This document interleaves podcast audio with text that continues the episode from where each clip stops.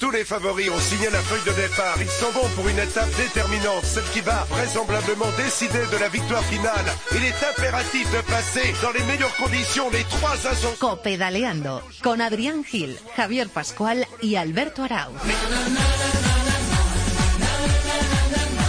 Hola, ¿qué tal? Bienvenidos a Copedaleando, una aventura que nace hoy y que pretende reunir a todos los amantes de este maravilloso deporte que es el ciclismo. Desde este momento y cada semana encontraréis aquí un rincón en el que disfrutar y estar informados de toda la actualidad del mundo de la bicicleta, con el foco puesto fundamentalmente en el ciclismo en ruta, pero sin olvidarnos de ninguna de sus modalidades. Aquí podréis escuchar a los grandes protagonistas, recibiréis consejos técnicos y médicos para cicloturistas y analizaremos todo lo que suceda en las grandes pruebas con las voces más autorizadas. Todo esto y mucho más lo podrás encontrar puntualmente cada siete días en cope.es. Te habla Alberto Arau y paso a presentaros al equipazo que forma Copedaleando con José Colchero a los mandos de la técnica y la ayuda inestimable de Laura González. Ya tengo a mi derecha a Javi Pascual. ¿Qué tal, Javi? ¿Cómo estás? Muy buenas, Albert. Muy bien, aquí andamos, hombre. Supongo que con el depósito cargadísimo de ilusión y más con el Tour de Francia a la vuelta de la esquina. Tengo unos nervios ahora mismo, Albert, ya de que empiece, de que se lance la carrera ya en la ronda gala, que ya tengo ganas ahí de ver a Contador y, y demás. Y a mi izquierda está Adrián Gil. ¿Cómo estás, Adrián? Pues a tu lado, como siempre, Albert. Muy bien. ¿Y tú también arrancas con el depósito repleto de ilusión o no? Por supuesto, que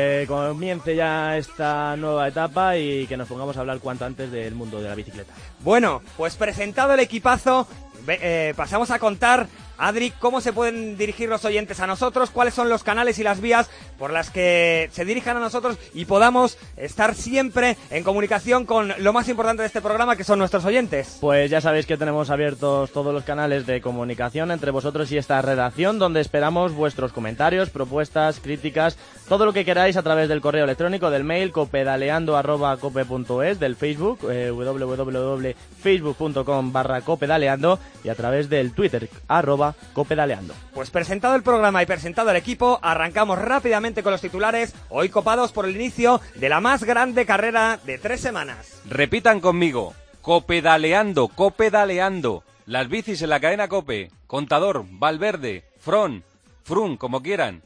Purito, las bicis en la cadena Cope, copedaleando.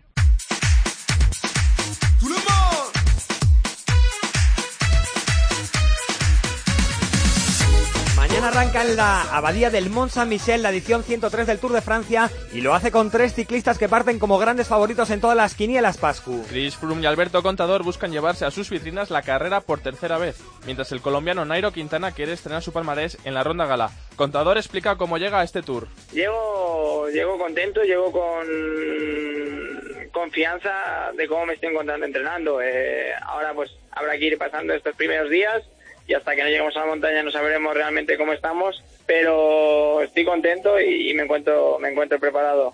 La que comienza mañana es una de las ediciones más montañosas de los últimos tiempos, Adri. 386 serán los kilómetros de subida que tendrán que afrontar los ciclistas, repartidos en 58 ascensiones puntuables, de las que 7 serán de categoría especial y 14 de primera. 54 kilómetros y medio repartidos en dos contrarrelojes será la distancia que tenga que salvar el pelotón del Tour antes de llegar a París. La primera lucha contra el crono llegará en la decimotercera etapa con 37 kilómetros y medio aparentemente para especialistas, pero que cuenta con dos subidas de cierta entidad al principio y al final.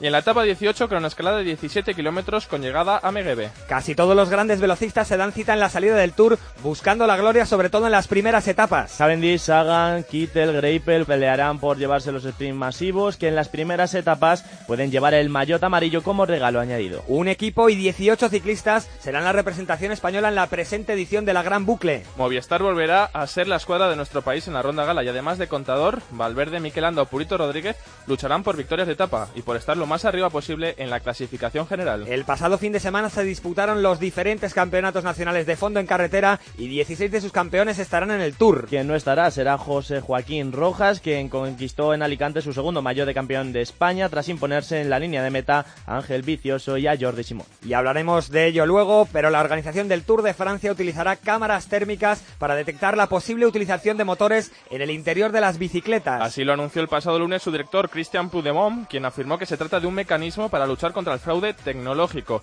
Esta medida llega después de que el pasado 30 de enero se detectara el primer caso durante la disputa en México del Mundial Sub-23 de ciclocross. Y supongo, Adri, que ya hay mensajes opinando del recorrido de este tour que empieza mañana, de contador y de toda la actualidad de la semana, ¿no es así, Adri? Sí, José Azul nos decía que este año vamos a ver de nuevo el rodillo de Front, Quintana intentándolo en las últimas etapas montañosas y a contador luchando hasta el final, lo que será un espectáculo asegurado. Esteban Justicia afirma que le gusta que la competición empiece pronto con etapas con algo de montaña para hacer más ameno el comienzo del tour y da como favorito a Nairo para ganar. Y Nacho Parra cree que la utilización de cámaras térmicas es, es una buena medida. Nos comentaba que todo aquel que ame el ciclismo debería estar muy contento de la demostración de clase, calidad y valores de los organizadores del Tour para minimizar la posibilidad de que se pueda dar algún fraude tecnológico. Pues a través de Facebook y de Twitter os seguimos leyendo e interactuando con vosotros cada semana.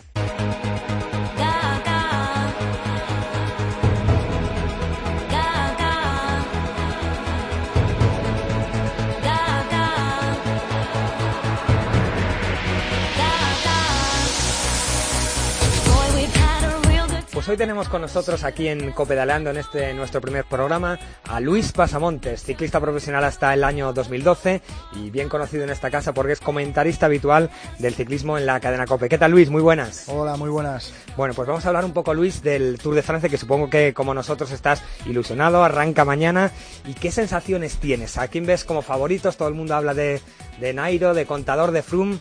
¿Tú estás de acuerdo o, o tienes otro pálpito? Bueno, hombre, en principio yo creo que tiene que estar ahí un poco el, el podium, ¿no? Eh, lo que pasa que lo bueno y lo emocionante del ciclismo es que no son matemáticas y después la carrera pues nos da, nos da muchas sorpresas. Eh, las primeras semanas son muy complicadas, mucha tensión, muchos nervios. Eh, esperemos que, que, sin ninguna baja, eh, no solo a nivel de, de grandes líderes, sino de, de ningún corredor, ¿no? Pero bueno, el Tour es una carrera muy nerviosa, todo el mundo eh, confía mucho en ella, cree mucho en ella, llegan los equipos con muchas ganas y bueno, yo creo que estará ahí el podio. Y luego tampoco descartar a, a, franceses como Bardet o como Pinot, que bueno, que están ya en ese crecimiento como ciclistas, están ya haciéndose, ya llevan bastante experiencia y creo que pueden ser dos ciclistas también a tener en cuenta. Eh, respecto al año pasado, Luis, encontramos alguna diferencia. Por ejemplo, este año no hay el temido pavé. ¿A ti te gusta, por ejemplo, que, en carreras como el Tour de Francia se introduzca el pavé o te parece que puede, que puede mermar demasiado la carrera porque se pueda quedar algún favorito por el camino? Hombre, es un aliciente para el espectador, sin duda. Yo que he estado en las clásicas de pavé, pues eh, es, es, muy complicado. Y la diferencia es que cuando vas a hacer una clásica sabes a dónde vas, eh, el equipo pues sabe a lo que se expone. Y el problema en una gran vuelta es que, bueno, pues como hemos visto alguna vez, corredores que pueden disputar una general y que llevan todo el año preparando, eh, se pueden caer, pueden tener una, alguna lesión importante que les haga eh, tener que regresar a sus casas antes de tiempo, ¿no? Entonces, bueno, es un poco, hay que poner una balanza, ¿no? Por un lado, como espectador, sí que es emocionante y sí que hemos visto cosas interesantes. Además, los equipos eh, en muchas ocasiones mmm, tienen que eh, hipotecar algún eh, gregario de montaña para, para llevar cubierto a sus líderes en esta etapa. Y por otro lado, pues bueno, es esa, esa parte de, tensión, de caídas, de riesgos. Entonces, bueno, yo de momento no soy demasiado partidario de, de, introducir este tipo de etapas en vueltas. Y el recorrido hemos visto que, que, es muy montañoso, muchísimas, hay cuatro llegadas en alta, pero en muchas etapas encontramos mucha montaña. Es un recorrido realmente para escaladores y que le va muy bien, por ejemplo, a nuestro Alberto Contador, ¿verdad? Sin duda, sin duda, y además vamos a, vamos a tener etapas de montaña eh, muy seguidas, eh, consecutivas, con, con finales espectaculares como Mont Blanc, eh, la cima europea como Mont Ventoux, eh, otra, otra cima habitual ¿no? en el Tour de Francia, además coincide con, con el Día de Francia, con lo cual ahí tendremos a, a estos dos cracks seguro eh, dando caña. Y, y, bueno, yo creo que va a ser una carrera muy emocionante, es una carrera que para escaladores 100%, los sprinters van a tener pocas posibilidades. Y después, pues bueno, también tener en cuenta que este año tampoco tenemos contrarreloj por equipos, eh, con lo cual pues eh, estos eh, en este caso escarabajo como puede ser Nairo no como se les conoce cariñosamente a los colombianos y como uno de los máximos candidatos a la victoria pues no, no va a tener que afrontar días que para él pueden ser complicados. Sí, porque además incluso Luis, la contrarreloj teóricamente llana que hay de 37 kilómetros tiene dos trampitas, una subida al principio y otra al final, o sea que corredores como Nairo encantados de la vida con que, con que la contrarreloj sea así. Sí, sí, las cronos son duras. Yo estaba viendo el perfil de las dos, son dos cronos duras. La última es más corta y también eh, pica para arriba, o sea que les favorecen totalmente a los escaladores. Vamos a ver una, un Tour de Francia muy emocionante. Eh, el año pasado, eh, lo que comentamos, esa primera semana va a ser eh, eh pues importantísima. Los hombres de equipo van a tener que estar peleando y trabajando al máximo. Y vamos a ver si seguimos un espectáculo como mínimo como el pasado año. Y sobre los hombres de equipo, ahí puede tener su papel importante Alejandro Valverde para Nairo después del Giro. ¿O... Sí, a ver, eh, vamos a ver cómo se, vamos a ver cómo están los hombres que vienen del Giro, ¿no? El año pasado también era un poco, el año pasado Alberto intentó, ¿no? Estar en, en buen nivel en las dos y bueno, pues resultó complicado. Eh, yo creo mucho más en Giro Vuelta y Tour aislado que en Giro Tour, ¿no?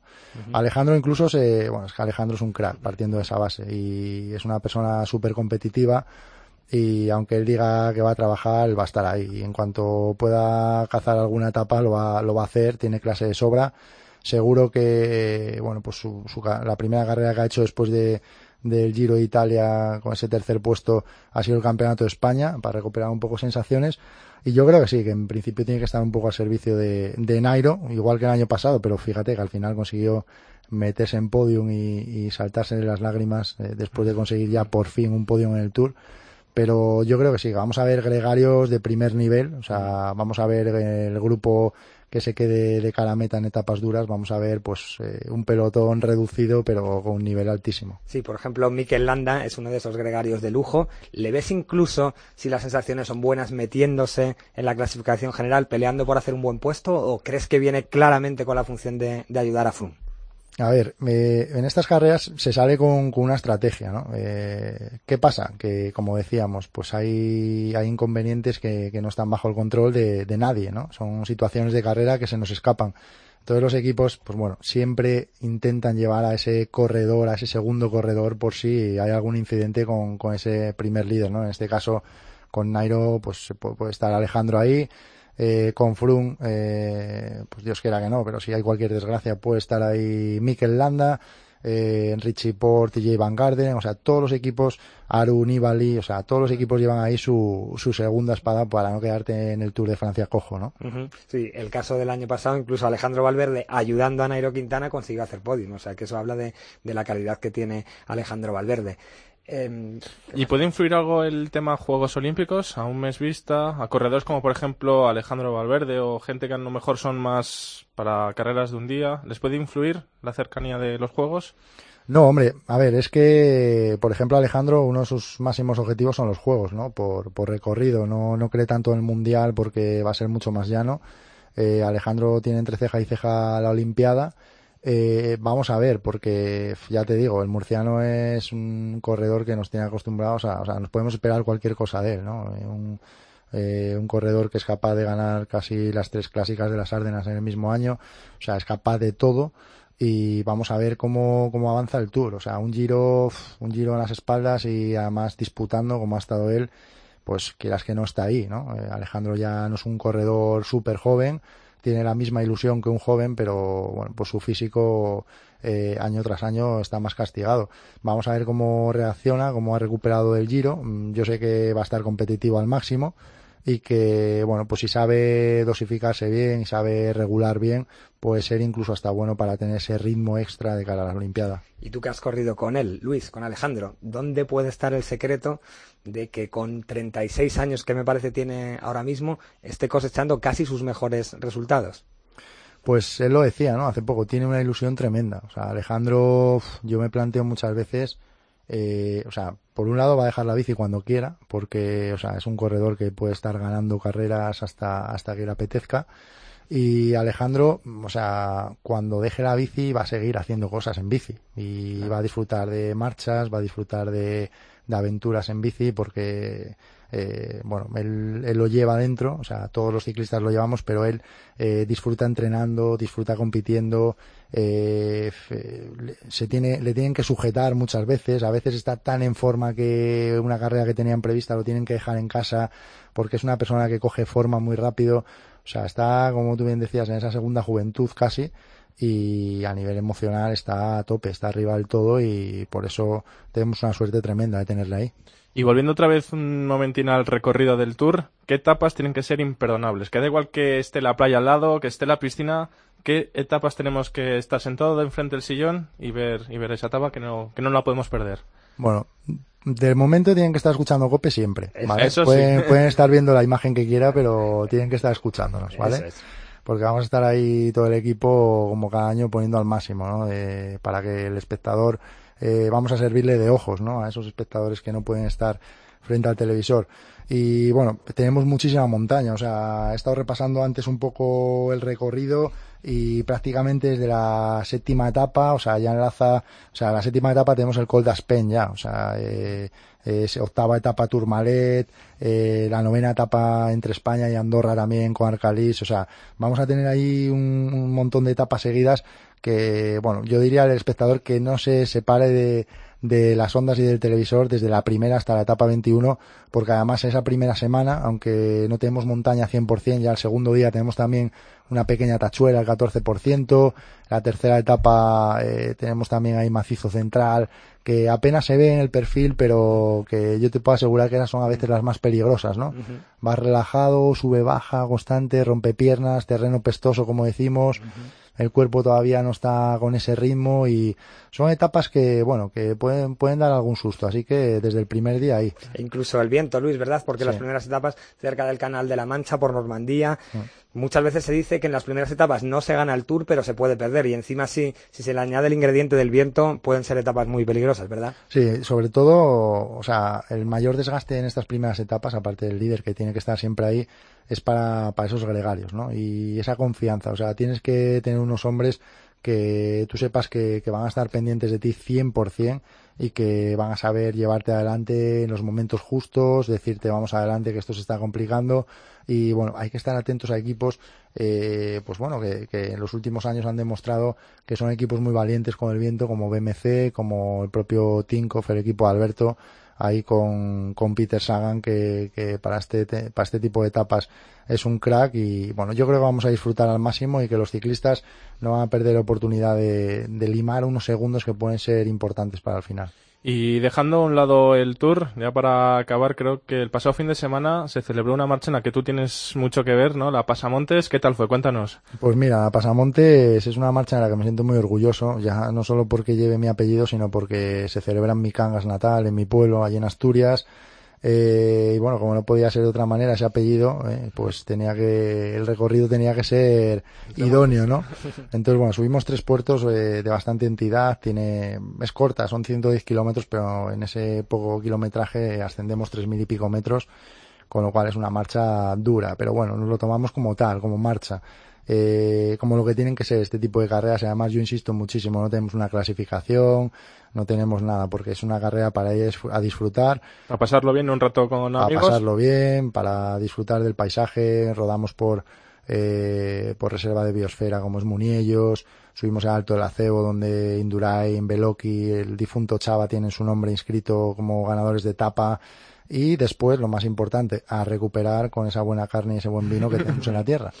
Y para terminar, Luis, has dicho antes que ves a Nairo, a From y Contador en el podium, pero te tienes que quedar con uno. ¿A quién ves ganando esta edición del Tour de Francia?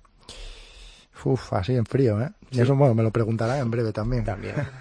Bueno, yo creo que, que Froome puede ser un corredor que, que va a llegar en muy buen momento. Tiene la medida cogida a, a la carrera y yo creo que va a ser el corredor a batir, al menos y después entre Alberto y Nairo, eh, Nairo ha demostrado bueno, pues que ha llegado de Colombia a un estado espectacular con la Route de Sud, eh, que, que, bueno, que él se lo tomó como entrenamiento, pero bueno, que al final fue mucho más que eso. Así que por mojarme me mojo con Froome, pero creo que vamos a vivir un duelo entre estos tres pistoleros tremendo.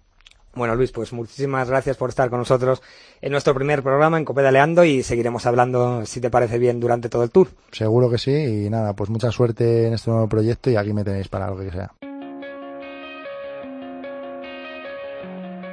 Soy Miguelito, Miguel Ángel Díaz, y os invito a que sigáis escuchando Copedaleando. Rubén Martín, Eri Frade, Kiki Iglesias, ojito, que vienen pegando fuerte.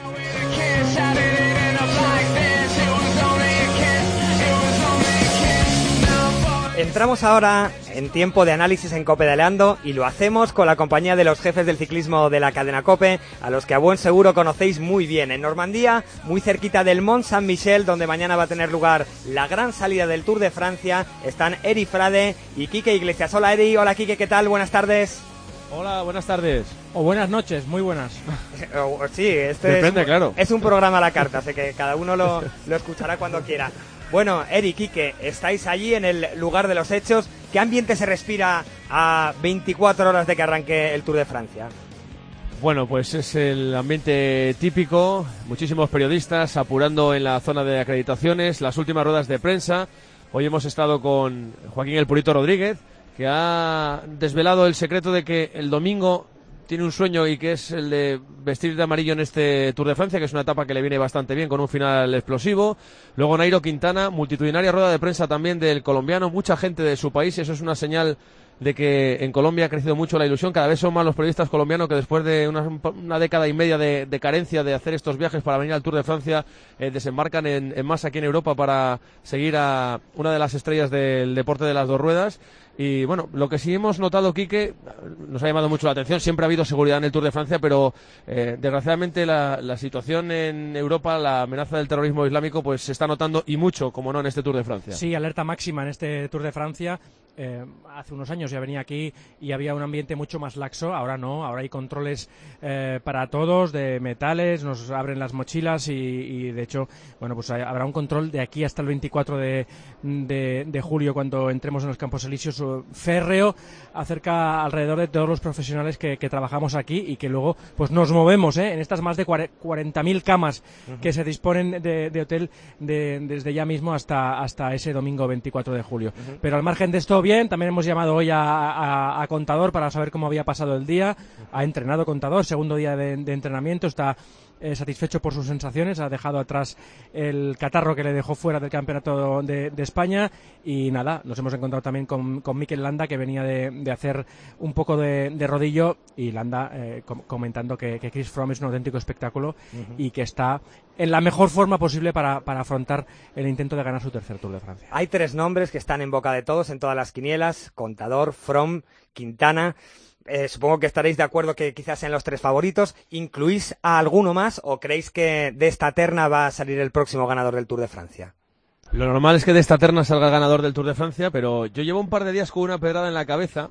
Uh -huh. eh, hay unos cuantos equipos, casi todos los equipos con gente importante de cara a la general, que han copiado una estrategia que venía siendo muy del Movistar en las últimas grandes vueltas, que es la de traer a un jefe de filas y a un lugarteniente tan bueno como el jefe de filas. Nairo Quintana Valverde en el caso del Movistar, pues eso lo han copiado eh, eh, Astana, con Aro y con Nibali. Sí. Eh, Sky, con Frun, con Landa y si apuras también con, con Geraint Thomas. Todos menos Contador porque no puede. Eh, bueno, Contador tiene a Rafael Maica, que es un podium de una gran vuelta. Otra y cosa es que tenga, tiene a Kreuziger, que es un buen ciclista. Otra cosa sí. es que tenga alma de, de, de, gregario, Maica. Ah, bueno, eso es todo muy discutible. Alma de gregario tendrá el, el, que tenga, pero me da la sensación de que, de que estos número dos que han traído la mayoría de, de, los equipos, en el caso del BMC, pues está Richie Porte y Van Gardner. Sí. Pues me da la sensación de que eso en algún momento eh, puede alterar, entre comillas, la carrera. Que hay un miedo cerval a que Sky bloquee la uh -huh. situación, que, que Froome vuelva a hacer lo mismo que hizo en la Piedra de San Martín el año pasado, que coja, que pegue un estacazo, que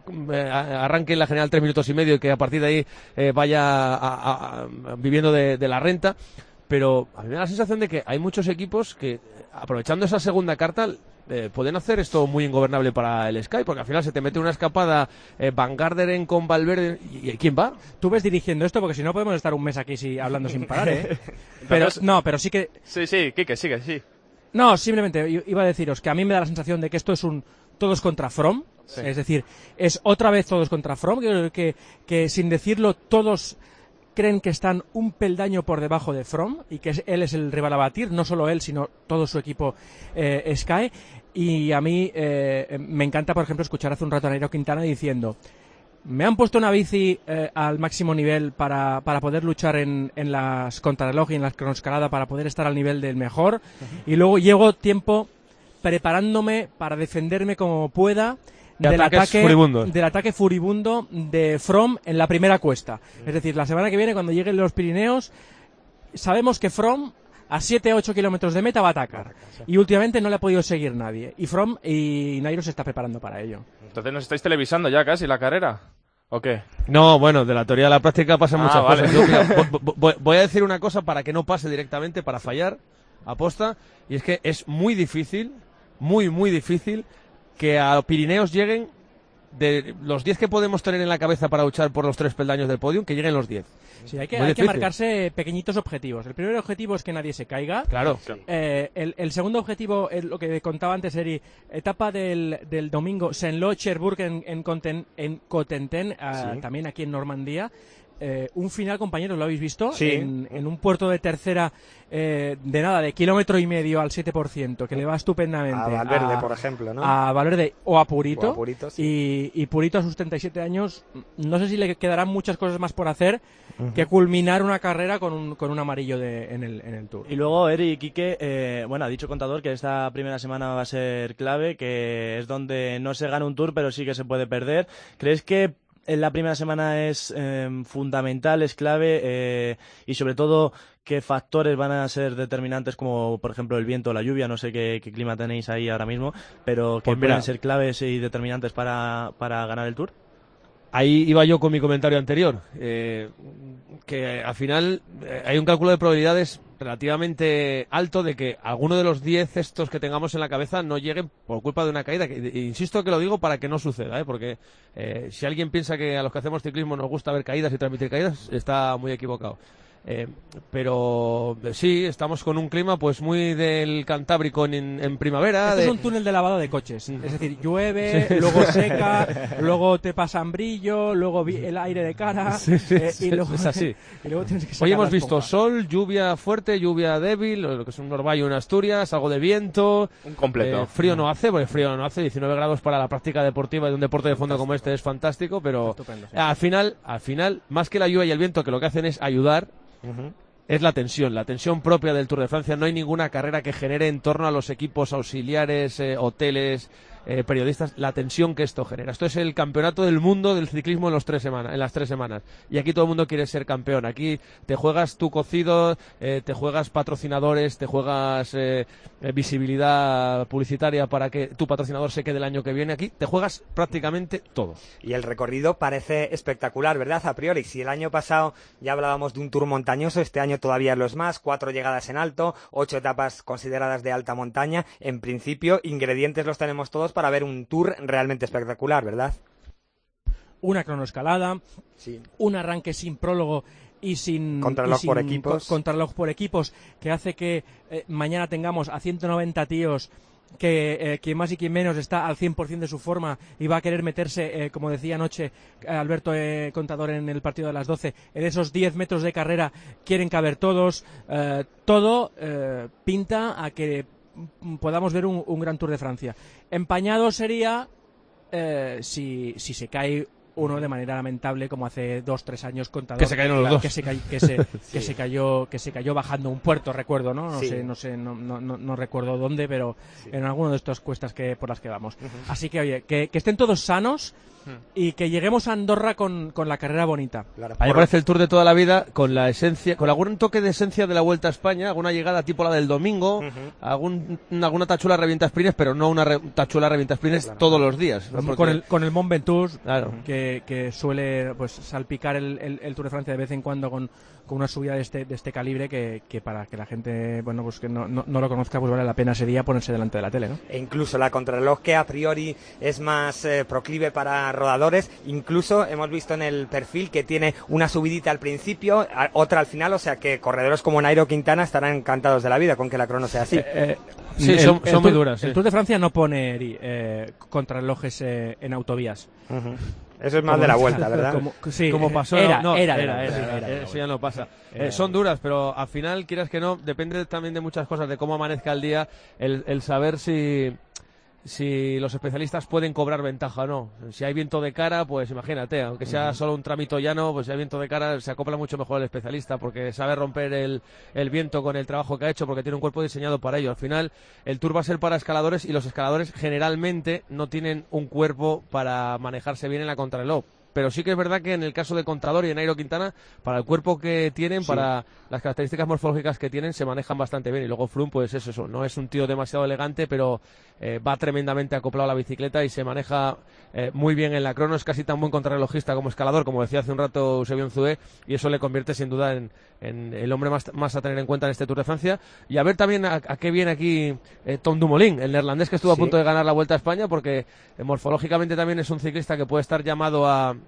a pelear grandes cosas en este Tour de Francia, pero de momento eh, parece que la montaña se le acaba haciendo algo pelota. Eh, Podemos ver a la Kiris de compañeros eh, de profesión holandeses, ¿eh? que hicieron el desembarco en la Sierra de Madrid para ver perder a Dumoulin y hicieron el desembarco hace un mes en Turín para ver perder a, ¿verdad? a Kruijswijk en eh, el último, el penúltimo día del. del ¿Has dicho del neerlandés o holandés? holandés, holandés para si no, si no nos escucha Pedro Martín. Neerlandés para, para la RAE. Y del dopaje tecnológico, chicos, esas cámaras térmicas para los motores, ¿qué, qué tenéis que decir? Porque está muy bien que persigan ese tipo de cosas. Yo es que de- ya, seguramente, y lo dice mi madre, que soy muy cándido para estas cosas, pero es que a mí, ya, si en el Tour de Francia, con las colonoscopias que le hacen a las bicicletas, Sería muy osado, sí. eh, cámara- cámaras térmicas, no sé qué, te pillan ya con un motorín ahí en, en- en el, en- en el cuadro. Esto es para, para cerrar la tienda, pero para cerrar también el tour, para echar a los jueces árbitros y a la empresa que meta las cámaras ahí por el tubo del sillín. O sea, yo es que me cuesta mucho creerlo y me cuesta mucho creer que la gente venga a jugarse el pellejo al mismísimo Tour de Francia porque eh, cualquier equipo que se ha pillado, la marca es que cesa su, su relación ipso facto y, y es la muerte. Es evidente que el bicho existe y que esta trampa existe y que existirá y que hay gente que, que, que la, que la lleva a su fin. Otra cosa es que se haga en el, en el Tour de Francia. A ver, eh, yo si voy por la autopista en una recta y sé que eh, do- dos kilómetros más allá hay un radar, no me pongo a 180. Con lo cual, si sé que hay gente ah, inspeccionando mi bicicleta, no voy a hacer trampas. Pero Estoy bueno, es, convencido es una que- buena medida para, para por lo menos Sí, sí, eh, claro. asegurar el- eh, la limpieza del mundo del ciclismo, ¿no? Y por lo menos... pues, Sí, eso. al- y de, y de- imagen también estupendo Claro, claro, para, eso es. para, para el Tour y para la UCI y demás, ¿no? Lo que pasa es que no, no hay que mirar solo la bici con la que se entra en meta. Hay que mirar las que Claro. van en los... Hay que mirar muchas bicis, ¿eh? No Es solo con la que se entra en meta. Eh, bueno, ya para despedirnos y que nuestros oyentes sepan perfectamente cuál es el planning para estas tardes veraniegas, estas tardes de julio y poder seguir el mejor ciclismo. Pues el planning es eh, de lunes a viernes, a partir de las 4 de la tarde estaremos seguro en cope.es y luego depende de cómo sea la etapa, de cómo sea el final, pues eh, iremos enganchando en cadena para que los oyentes de la tarde también escuchen el ciclismo en cope. Eh, si es acaba en alto, pues intentaremos dar pues, o media hora, una hora, lo que, nosotros lo que nos diga. Nosotros vamos a estar seguro desde las 4 hasta que termine la etapa por cope.es, que, que quizás es la, la manera, la mejor manera de, de poder seguirnos sin ningún tipo de interrupción. ¿Y quiénes os Luego, van a acompañar, Eri? ¿Quién? pues mira, vam- vamos a estar eh, Oscar Pereiro, que ya hace 10 años que ganó Pereiro el Tour de Francia, y parece que fue ayer. Sí. Eh, Samuel Sánchez, que hace ya 8 años que ganó la medalla olímpica y parece que fue ayer. Eh, José Fernández Machín, Igor González de Galdeano. Que fue líder del Tour de que Francia. fue líder del Tour de Francia. A ver, hay días que no estarán todos, pero muchos días estarán todos. Eh, el capitán Galaña, como no, Luis Pasamontes, Casi la figura nada. del gregario que va a ser muy importante en un tour en el que se está hablando mucho de potencia de equipo, pues él eh, tiene mucho que aportarnos sin duda. Balduque al sonido, que suena así de bien. Estamos aquí en la sala de prensa de de Sanlo, se llama Sanlo, esto? Sanlo, aquí estamos, Sanlo, sí. en, en, en Normandía. Y me dejo algo, creo que no me dejo a nadie, ¿no? Machín, Nada, no, no. eh, Fra de la narración Ese soy yo. y yo en, eh, en- Y en ya la está. línea de meta. Y ya está. Muy Más bien. el que se quiera asomar, que nunca está descartado. Perfecto, pues eh, Eri, Quique, os seguiremos molestando durante todo este tour y en lo sucesivo. Os deseamos muy buen mes de julio ahí por Francia y que veamos sobre todo un gran espectáculo. Si trabajáis en, la- en Radio Nacional molestaríais. Trabajáis con nosotros, con lo cual no molestáis. Ah, Para eso estamos. Por ahora, por ahora.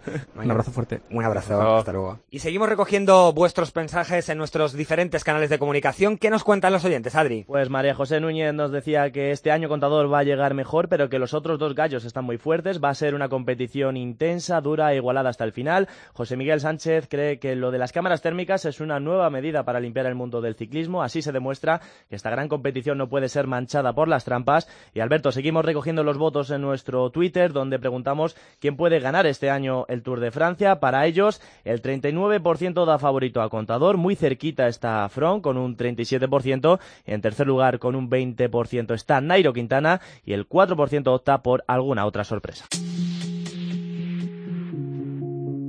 Sigues escuchando Copedaleando con Adrián Gil, Javier Pascual y Alberto Arao. Drink some margaritas by swinging blue lights. Listen to the mariachi play at midnight. Are you with me? Are you with me? En Copedaleando queremos abrir también una ventana al ciclismo femenino y para ello nos vamos a ir hasta la localidad italiana de Gallarine, donde en apenas unas horas se da el pistoletazo de salida a la presente edición del Giro de Italia. Allí está Mavi García, corredora mallorquina del equipo Vizcaya Durango y reciente ganadora del Campeonato de España. ¿Qué tal Mavi? Buenas tardes. Hola, ¿qué tal? Buenas tardes. Te pillamos Mavi, supongo que preparada para el prólogo que empieza en apenas un par de horas, ¿verdad? Sí, a ver, es un prólogo de, de dos kilómetros. Hoy el día ha sido bastante tranquilo y, y bueno, pasará rápido. Y Mavi, ¿cómo afrontas este giro? ¿Cuáles son tus objetivos en esta carrera tan exigente? ¿Con qué se iría Mavi feliz después de este giro para casa? A ver, realmente, eh, como este esta temporada ya ya casi que he hecho más de lo que de lo que estaba planificado y esperado, ahora ya sin, o sea, lo que quiero es disfrutar, espero acabar todas las etapas bien, espero no tener caída y, y bueno, y aguantarlo que, que ya es mucho, ¿no? No me no me planteo ningún ninguna posición determinada y lo que quiero es disfrutar y, y saber lo que es un Giro de Italia. Y Mavi, echando un vistazo al recorrido, ¿el Mortirolo te asusta o te apetece subir este mítico puerto? Pues a mí es una de las etapas que más me apetece, la verdad. Porque ya te digo, a mí lo que me, me cuesta un poco más aún es, es ir en, en pelotón grande y cuando la carrera no se rompe. Entonces ahí, pues, como que el peligro pasa a un segundo plano porque cada una va como puede y, y lo, a lo que le dan las piernas. Entonces yo lo prefiero así. Y supongo, Mavi, que, que con esa motivación extra que te dio esa victoria en el Campeonato de España el pasado fin de semana, ¿no?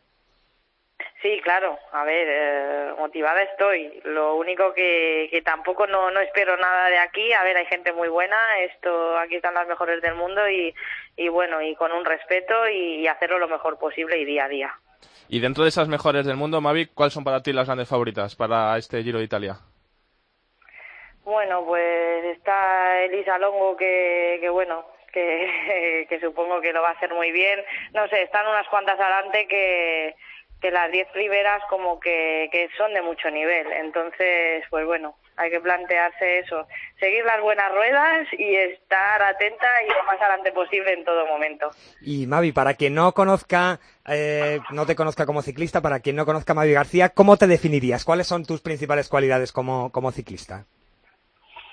Pues bueno, yo creo que, que soy que soy escaladora, ¿no? Y que y que mi cualidad está está en la montaña, aunque poco a poco cada vez en llano voy voy mejorando un poquito más, voy cogiendo un poco más de experiencia y, y también tengo algo de potencia, pero me falta me falta saber sprintar, que es algo que tengo pendiente. Y ya la última, Mavi. Tú además de ciclista, eres duatleta y además de las buenas, no hace mucho conseguiste la medalla de bronce en el Campeonato del Mundo en Avilés. ¿Con qué disfrutas más? ¿Cómo disfrutas más? ¿Como ciclista o como duatleta?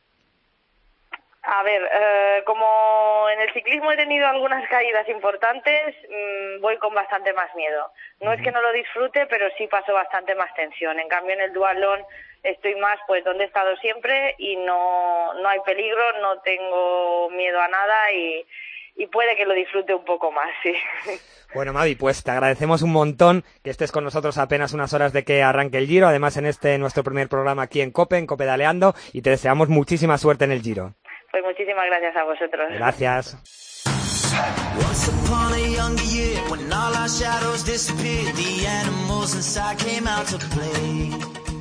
Went face to face with all our fears, learned our lessons through the tears, made memories we knew would never fade.